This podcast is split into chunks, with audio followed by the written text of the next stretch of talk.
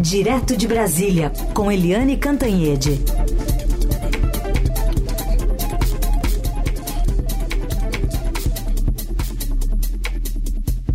Oi, Eliane, bom dia.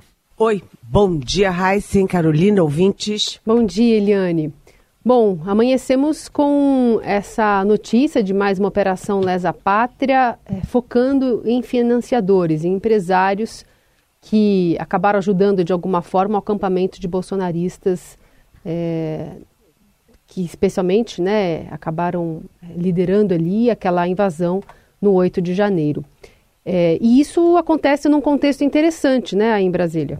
É, exatamente, Carolina, porque uh, a gente teve aí no domingo, né? A gente teve no domingo aí é o ato, é, o super ato, né, muito prestigiado, com um grande número de pessoas na Avenida Paulista a favor do presidente Jair Bolsonaro e isso foi chamado por muita gente como um ato uh, pró-golpe, como disse o presidente Lula. E nesse ato, o, o ex-presidente Bolsonaro defendeu a anistia para os presos do 8 de janeiro. Né? O Alexandre de Moraes, o Supremo, a Polícia Federal, não ouviram. Entrou por um ouvido e saiu pelo outro. Essa, esse pedido, essa aclamação aí do presidente, ex-presidente Jair Bolsonaro. E hoje, já dias depois, mais uma fase da Operação Leva Jato, né, com esses alvos todos de busca e apreensão, três prisões e duas pessoas com tornozeleira eletrônica, é, exatamente por causa uh, do 8 de janeiro. Então, são financiadores, as pessoas que financiaram aquela gente toda em torno do quartel-general, que financiaram a vinda de milhares de pessoas de ônibus, é, com sanduíches, com comidinhas, etc., para Brasília. E também aqueles que estavam lá uh, na frente ou dentro uh, do Congresso, do Supremo, do Planalto, quebrando tudo.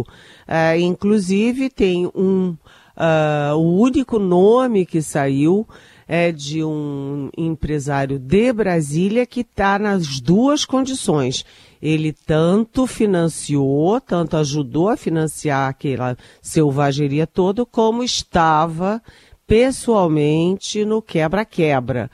Né? É um uh, atacadista de Brasília e, além de, do Distrito Federal, você tem também operações em vários outros estados, assim como Mato Grosso do Sul, é, Rio Grande do Sul, etc, etc. Ou seja, a Polícia Federal e o Supremo Tribunal Federal não mexeram uma palha uh, depois do ato do Bolsonaro. Pelo contrário, mantiveram exatamente a mesma linha de investigação e de ação contra os atos golpistas. Carolina e Heisen.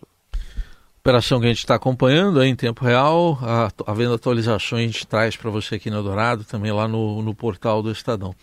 Eliane, tem uma discussão que começou lá na Câmara, é, exatamente em razão de algumas operações da Polícia Federal que acabaram atingindo parlamentares, de para restringir essas operações dentro ali do legislativo e começou na Câmara, mas já foi parar nos ouvidos do presidente do, do Senado, que é presidente do Congresso, Rodrigo Pacheco, e a gente vai ouvir o que ele falou aqui. Ele se posicionou contra essa possível proibição restrita de operações de busca e apreensão envolvendo deputados e senadores.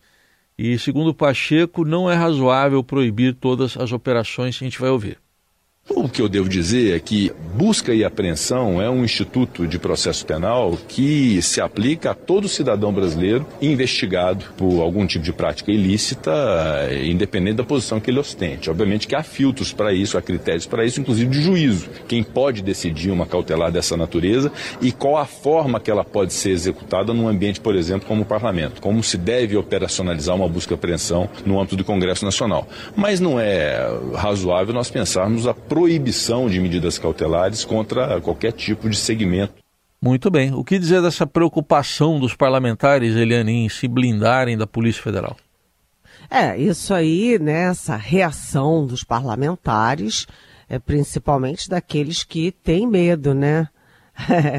É aquela história, quem tem medo de virar alvo em algum momento. É, isso tudo veio depois, principalmente, das operações de busca e apreensão da Polícia Federal em gabinetes e residências dos parlamentares, dois deputados do PL do Rio de Janeiro, o Carlos Jordi e o Alexandre Ramagem, dois deputados muito próximos uh, do presidente, ex-presidente Jair Bolsonaro, e o Alexandre uh, Ramagem, inclusive, era um homem-chave aí uh, para investigação ilegal de adversários do então presidente. É, e agora a Câmara está se mobilizando para evitar essas ações da Polícia Federal dentro dos gabinetes dos deputados. Mas o, Rodrigo Pacheco, presidente do Senado, que é do ambiente jurídico, né, tem origem nesse ambiente, é, é advogado, é formado em direito, enfim. Ele avisa o seguinte, que esse é um instituto legítimo, constitucional, legal, né, para investigação penal. E é aquela história, né, gente? Se o deputado e o senador não podem sofrer busca e apreensão, o que que eles vão fazer? Vão guardar todas as minutas de golpe, os pronunciamentos é, é, decretando estado de sítio, todas as provas e evidências, trancar nos seus gabinetes e pronto, ali ninguém mexe é, sabe, não tem o menor sentido. Né, cada um que responda uh, pelos seus pecados. A gente lembra que no caso, por exemplo, do pronunciamento do Bolsonaro decretando estado de sítio para impedir a posse do Lula, esse documento, esse documento não, porque, enfim, não foi assinado e tal, mas era um rascunho que é uma prova, sim, da tentativa de golpe, estava na sala do Bolsonaro, na sede do PL, que é o partido dele. E se a polícia não for, pudesse ir lá? Não teria essa prova tão importante. Então, deputados e senadores não estão acima da lei né, é, não tem direito de ter um, um bunker ou um cofre secreto é, em que a polícia não tem acesso. Então, é preciso manter né, cada um que responda pelos seus atos, pelos documentos e pelas provas que tem contra eles. E a outra coisa é a seguinte, é uma das coisas que a Câmara defende é que haja mudanças nessas operações policiais, é, estabelecendo o seguinte, que o Supremo pede, né, a Polícia Federal pede ao Supremo, o Supremo autoriza, mas pedindo à Câmara e ao Senado para autorizar. Aí o Senado e a Câmara se reúnem é, enfim, a Câmara lá no plenário, o Senado no plenário, etc., até votar se pode ou não pode. Bem, até lá, evidentemente, o deputado ou o senador que fossem alvo né, já teriam tirado todas as provas correndo dos seus gabinetes, né? Então, essas coisas são, sabe, privilégios que não têm o menor sentido. Acho que a fala do, do Rodrigo Pacheco foi muito adequada, só ficou uma dúvida, gente. O que que ele quis dizer? Olha, uh, tudo bem, não pode, mas pode haver ajustes. Que ajustes são esses é que é, ficou aí uma pulga atrás da orelha hum. da gente, né? Ele, qual que deve ser o papel ou a efetividade, talvez, do papel do, do presidente Lula também nessa questão envolvendo o conflito em Essequibo?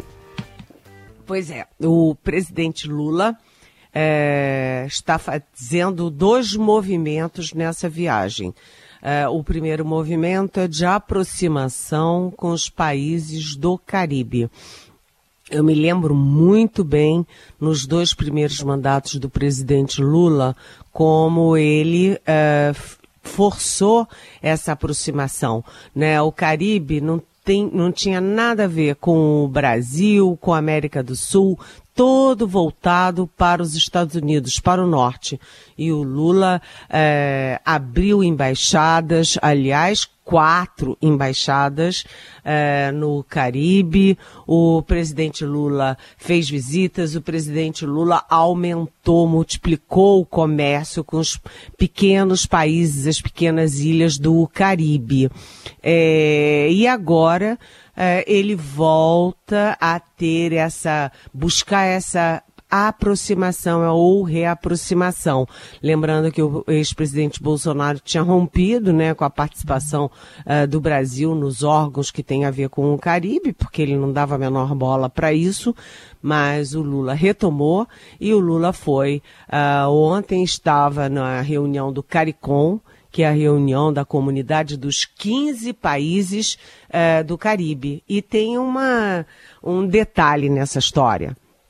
É que esses 15 países do Caribe votam em bloco nos órgãos multilaterais, Portanto, é também uma forma uh, do presidente Lula buscar 15 votos a favor das pretensões brasileiras, né? Ou votar em uníssono uh, nos órgãos multilaterais com o Caribe. Uh, já a outra frente do presidente Lula nessa viagem é exatamente a intermediação da crise entre a Venezuela e a Guiana. É, lembrando que a Venezuela tem um ditador, o Nicolás Maduro, uh, que, entre outras coisas, dá um jeitinho para a justiça impedir uh, que os adversários dele, os mais fortes adversários dele nas eleições desse ano, concorram às eleições né? E que agora é, disputa, quer anexar esse equibo, que é simplesmente 70% do território da Guiana. E por que que o Maduro faz isso? Porque a Guiana desco é, descobriu né, um poço de petróleo enorme no seu mar territorial e isso transforma a Guiana do primo pobre para o primo riquíssimo. Todo mundo de olho na Guiana e o Maduro simplesmente querendo anexar 70% do território. E o Lula, inclusive, é, retoma um velho projeto dele, né, que já ganhou força aí né, no ano passado, que é usar o PAC, os recursos do PAC, para construir estradas ligando o Brasil à Guiana e outros países ao norte, aqueles pequenos países ex-colônias da Europa ao norte do nosso continente. E aí a gente tem o seguinte, no seu discurso de ontem, o Lula disse que na conversa uh, com a primeira-ministra de Barbados, a Mia Motley, é, ela disse a ele que Barbados tem 27 voos semanais para Estados Unidos e para a Europa. E zero voo, zero, nenhum voo para o Brasil ou outro país da América do Sul. Ou seja, o Lula quer, com essas estradas, trazer o norte do, do, da América do Sul para o contexto sul-americano. É uma decisão é, diplomática, político-diplomática, geopolítica, mas tem um pequeno probleminha. É que criar estrada em meio à floresta pode ter muita resistência dos ambientalistas. Olha quanta confusão, gente. É isso. Eliane, é, o presidente também teve uma fala que está chamando muito atenção, dando muita repercussão. Ele criticou duramente a Vale, a, atribuindo a ela um histórico de desastres ambientais, também pelo abandono de projetos estratégicos, e acrescentou que a empresa não é dona do Brasil, uma empresa que foi privatizada. Vamos ouvir o que ele disse. Sabe, então eu acho que a Vale ela tem que saber o seguinte: não é o Brasil que é da Vale, é a Vale que é do Brasil. Não é o Brasil que tem que prestar conta para a Vale, é a Vale que tem que prestar conta para o Brasil. E é, sempre foi assim. A gente queria construir navios grandes, de repente a Vale vai e contrata três grandes navios de 400 mil toneladas na China. Aí eu chamei o seu Lázaro Brandão, que era o presidente do Bradesco, que falei, não é possível mais a gente estar tá fazendo uma política industrial de construir uma indústria naval e um cidadão da empresa como a Vale não vai comprar. Então tiramos ele. E eu tinha uma extraordinária relação com o Rogério mas a gente não pode, a Vale não pode pensar que ela é dona do Brasil. Ela não pode pensar que ela pode mais do que o Brasil. Então, o que nós queremos é o seguinte: as empresas brasileiras precisam estar de acordo com aquilo que é o pensamento de desenvolvimento do governo brasileiro. É só isso que nós queremos. E aí, Eliane, o que dizer sobre essa mais essa declaração sobre a Vale do presidente? Espantoso. Espantoso, é, é inacreditável o presidente Lula gosta de viver perigosamente, né? Aliás, ele ontem, é, lá na Guiana, voltou a atacar Israel, chamar de genocídio, etc. Mas o fato é o seguinte, que ah, as ações da Vale tiveram uma queda muito forte ontem no Ibovespa por causa dessas falas do Lula né, o presidente Lula é, meteu na cabeça que queria botar o Guido Mantega é, na presidência da Vale. E aí tem dois problemas. Primeiro, é que a Vale é uma empresa privatizada. É, segundo, que o Guido Mantega foi um, é considerado um desastre como ministro da Economia, da Fazenda, na gestão uh, no governo Dilma Rousseff. Ou seja, é, nada a ver, nada com nada. É, então Lula continua nessa guerra particular contra a Vale e ele cometeu vários equívocos na fala dele né? E eu andei ontem estudando um pouquinho, posso até falar com mais detalhes amanhã, porque hoje não dá mais tempo, sobre os erros que o Lula cometeu ao falar da Vale, um por um. É, é, eram pontualmente equivocados. E também teve um problema, mais um sacolejo na bolsa, por causa da, uh, da manifestação do presidente da Petrobras. É, é, o presidente da Petrobras, que é o Prates, como é que é o nome dele? Jean é Paul o... Prates, né? Jean Paul Prates, muito obrigada. É, ele anunciou né, a redução dos dividendos aos acionistas é, da Petrobras, né, por causa do plano de investimentos da empresa. Com isso, né, os papéis da Petrobras se desvalorizaram mais de 5%. Ou seja, o governo diz que é, a, a Vale é, é, do Brasil e não o Brasil da Vale. Mas ele continua atacando e criando prejuízos para a Vale. E é claro que quando o Prates fala essas coisas sobre a Petrobras, é o que eu falei para Vale, vale também para Petrobras, porque é claro que o Lula está autorizando esses, esses movimentos do Prates na Petrobras. O Lula não consegue entender né, que uh, ele pessoalmente não pode impor as ideias dele, que são consideradas inclusive atrasadas por boa parte uh, do setor produtivo e do setor financeiro como atrasadas. Ele não pode impor essas ideias, atrasadas ou não, a empresas que são privatizadas ou a empresas que têm acionistas.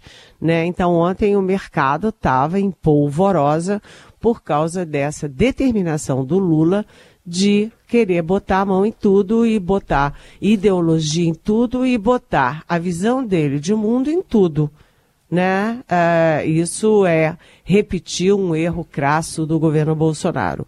A ideologia acima de tudo inclusive acima dos interesses nacionais. Boa. Análise de Eliane Cantanhede, que volta amanhã ao Jornal Dourado. Obrigada, Eli. Até amanhã. Beijão.